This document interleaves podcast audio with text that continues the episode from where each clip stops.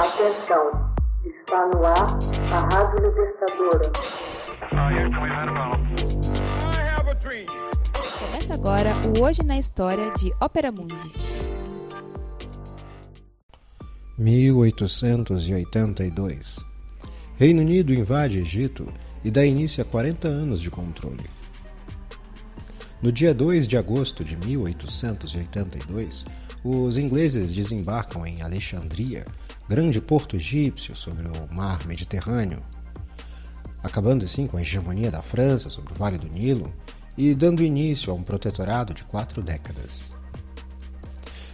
Egito se considerava então parte do Império Otomano, mas o Kerdiv, ou vice-rei, que lá governava em nome do sultão, era de fato independente.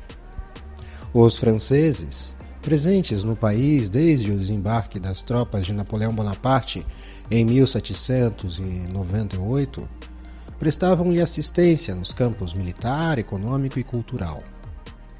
Contudo, a abertura do Canal de Suez em 1869 levou a Inglaterra a prestar muito mais atenção aos negócios egípcios.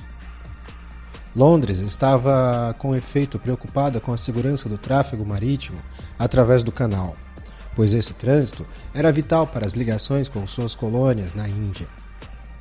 Com manifestações populares sendo levadas a cabo em Alexandria, no Vale do Nilo, a Inglaterra opta pela repressão.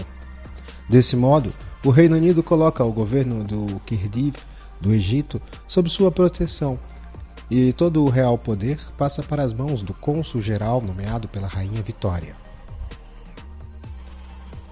A França fica definitivamente excluída. O canal, cavado e construído por Ferdinand Lesseps, não tarda a lhe escapar também. Paris, no entanto, obtém uma compensação com o reconhecimento de seu protetorado sobre a Tunísia. O cônsul-geral britânico, Lord Cromer, torna-se o verdadeiro chefe do país. Remodela o exército e desenvolve também a irrigação e a cultura do algodão. Durante a Primeira Guerra Mundial caem as máscaras. O Egito rompe oficialmente com o Império Otomano e se transforma num sultanato sob proteção britânica. Mas essa situação não perduraria. A partir de 28 de fevereiro de 1922, a Grã-Bretanha prefere renunciar a seu protetorado sob pressão do movimento independentista. O sultão Fawad I se proclama, diante de uma multidão, Rei do Egito, título mais prestigioso que o de sultão.